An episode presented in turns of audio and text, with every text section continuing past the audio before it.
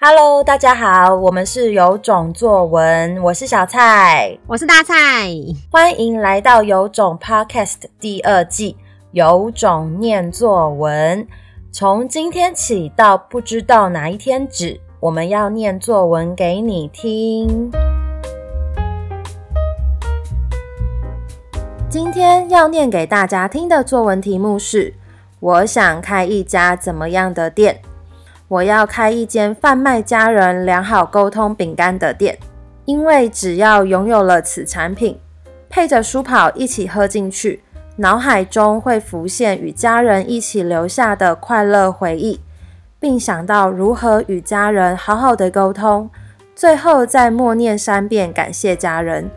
就能把自己的想法以心电感应传达给家人，能拥有好的亲子关系。亲子之间相处和乐，快乐的生活在一起。在脑筋急转弯中，莱莉因为正处青春期，脾气暴躁，无法与家人有良好的关系。但只要到了我的商店，相信就能改善亲子问题，家中气氛和乐，能帮助她快速度过青春期，变得更成熟懂事。家人相处良好是重要的。我开这家店是希望让家人之间有良好的关系，每个人的家庭生活都是快乐的。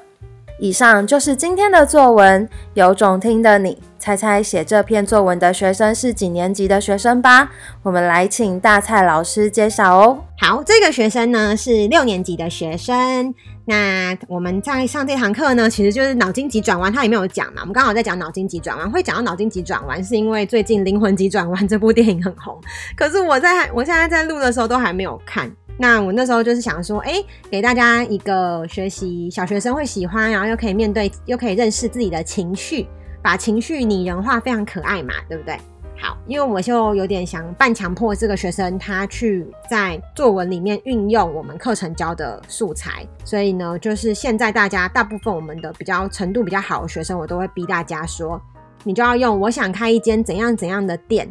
这个会考作文题目当题目，然后你要放入我们上课素材，不管我们今天是讲霍金，我们今天讲歌剧魅影，我们今天讲消失的情人节，我们今天讲脑筋急转弯，你都要放入这个课的例子。所以这堂课是脑筋急转弯，你就要把它放入这这个我想开一间怎样的店当例子，嗯，然后我觉得他写的很好的是，我从来没有看过有学生他竟然可以连使用那个产品都的过程都写了，他不是写说。只要拥有此产品，配着舒跑一起喝进去，脑海中会浮现与家人一起留下的快乐回忆，并想到如何与家人好好沟通，最后再默念三遍感谢家人，就能把自己想法以心电感应传达给家人。拥有好的亲子关系，这写的也太 detail 了吧！一开始我没有很细看，我还想说这是他们家教他的默念三遍感谢家人嘛。后来还发现哦，要配书跑，对，为什么是配书跑啊？好想知道哦，好可爱哦，是因为很常喝运动饮料嘛？然后他后面又把莱莉的例子，就脑筋急转弯的例子套进去了。所以如果莱莉有去他的店的话，是不是就可以跟家人有很好的沟通，或者是他可以沉淀他的情绪？这篇文章我们只单看他举例这一段的话，真的是。应用的非常好，而且举得恰到好处之外，它也凸显出了情绪的重要，跟情绪跟家庭生活的连接，所以在利益取材上面是可以拿到满分的。那用字遣词当然也，这个学生我觉得最感动的事情就是他一直不断的精进，然后所以他在文字上面可以看得出来他很细致的雕琢。以我对这个学生的认识来说的话，现在六年级可以这样子写，在全部的学生里面算是少数。啊，同时间他巨细靡遗的描写出来如何使用这些，嗯，他的店里面的产品，然后还有就是，嗯，脑筋急转弯的例子，然后最后还竟然还在，有点像明明就是写第三段，他真几乎就写了整篇作文，他去引引用到最后，就是延伸到最后说，我要让这个店可以带给每个人和乐的家庭。如果世界上真的有这个店，他应该是一个很厉害的文案写手。其实我觉得。写作最重要就是要贴近生活，所以他们今天学这个表达之后，